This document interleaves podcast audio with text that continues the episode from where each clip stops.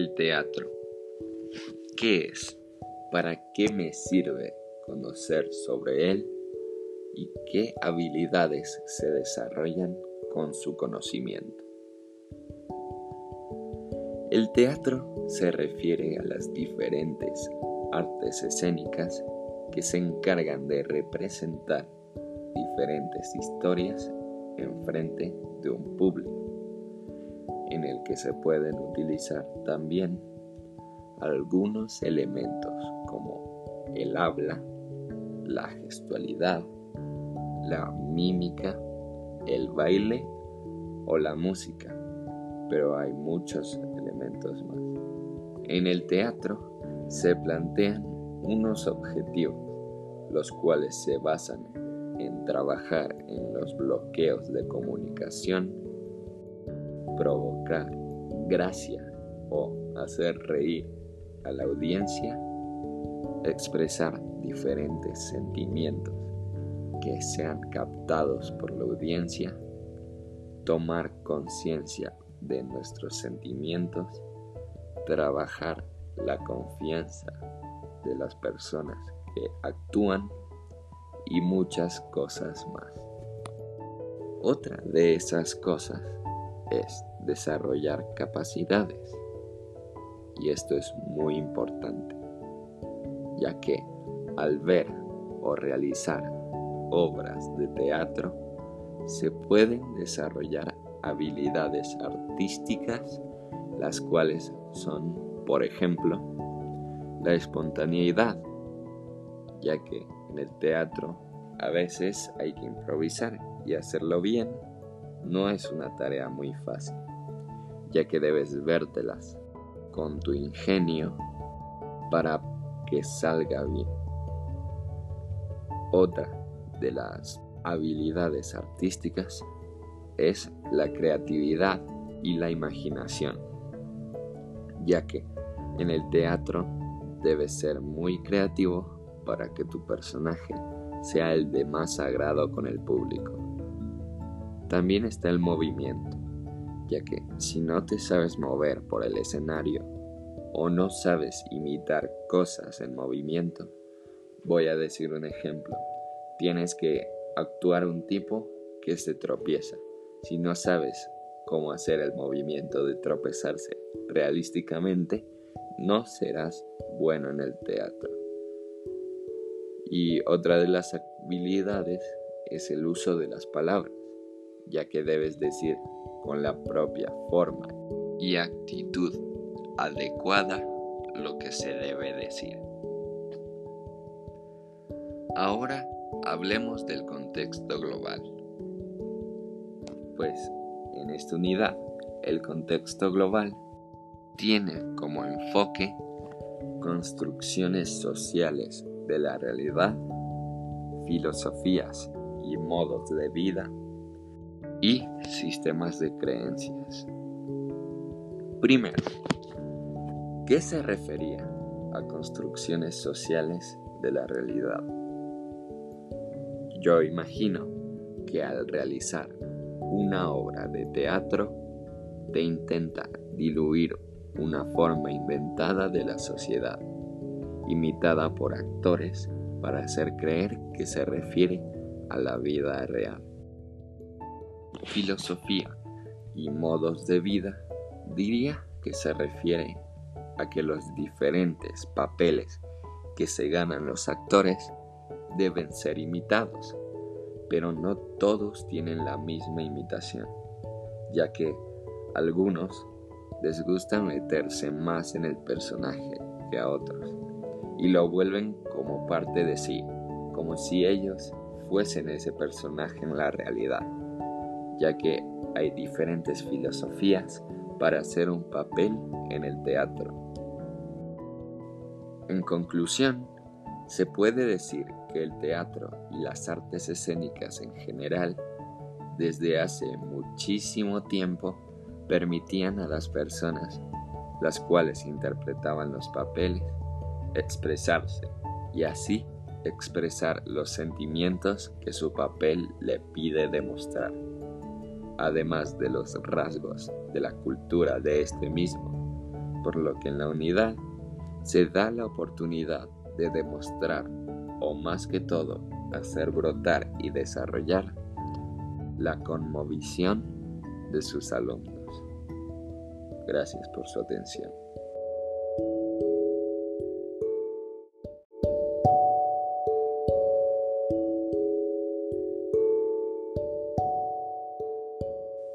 Fotonovela. ¿Qué habilidades se necesita desarrollar para realizar una fotonovela? Bueno, para saber la respuesta a esta pregunta, se necesita estar muy sustentado del contexto global y el enfoque de este en esta unidad. El contexto global es innovación científica y técnica. En mi opinión, ya que es una fotonovela, la innovación científica se refiere al avance en la ciencia de la tecnología que han obtenido. Por ejemplo, las cámaras a través de los años, haciendo así una calidad de foto mucho mejor. Y así entreteniendo y conmoviendo a más cantidad de público. Eso con la parte científica la parte de innovación técnica, creo que se refiere a cómo la innovación de las diferentes técnicas de actuación, gestualidad, movimiento y poses pueden realmente ayudar a mejorar el rendimiento y apreciación de una fotonovela. El enfoque del contexto global es adaptación ingenio y progreso. En mi opinión, cada una de esas cosas se refieren a lo siguiente. La adaptación se refiere a la cualidad mejorada de las habilidades anteriormente mencionadas, como la actuación, gestualidad, movimiento, poses y entre otros, ya que cada persona se debe adaptar y conservar su propio estilo para después triunfar con un trabajo de calidad. Y desde este punto nos vamos hacia el ingenio. Para hacer lo de crear tu propio estilo se necesita una gran capacidad de entendimiento, inteligencia e ingenio para que las personas viendo tengan una gran atracción a lo que tú haces. La imaginación en esto es muy importante, ya que sin esta no hay ningún tipo de ingenio. El progreso en el enfoque se refiere a ir adaptando estas habilidades formadas por tu ingenio e imaginación a lo de mejor agrado para el diferente público. Y además progresar en lo que te sientas más cómodo para así poder mejorar cada día en estas habilidades y ser constante para desarrollar cada vez más estas habilidades y así poder realizar una mejor fotonovela. Eso es lo buscado por el público o la audiencia de una fotonovela.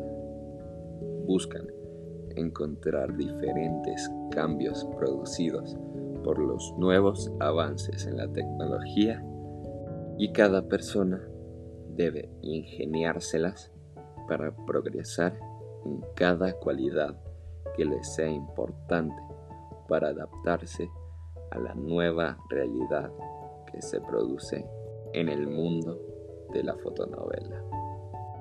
Esto recién dicho es un análisis de lo dicho por el profesor Giovanni en el plan de unidad número 5, ya que decía, los cambios que producen las innovaciones tecnológicas, si bien muestran el ingenio de las personas y conducen al progreso, las obligan también a buscar cómo poder adaptarse a la nueva realidad que estos producen. Lo cual me parece muy importante saber de esta oración es que gracias a todos los cambios de las innovaciones tecnológicas, como dije al comienzo, de la cámara, por ejemplo, se puede llegar a mejorar y progresar, pero también te obligan a adaptarte con lo nuevo que está saliendo. Lo nuevo en fotonovela para poder ser aún mejor. Gracias por su atención.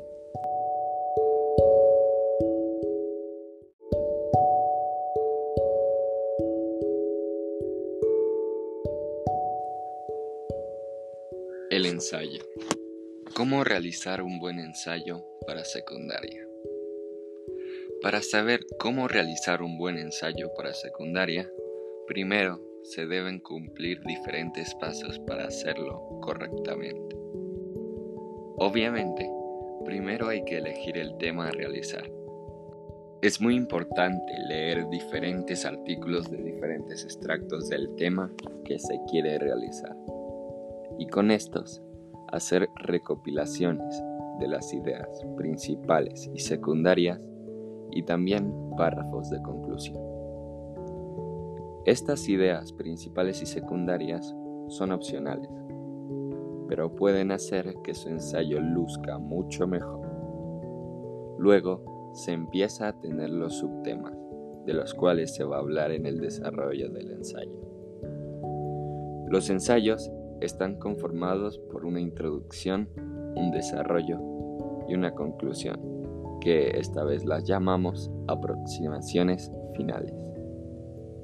Hay que tener en cuenta que en un ensayo se conforma con un 10% de introducción, 75% de desarrollo y 15% de aproximaciones finales.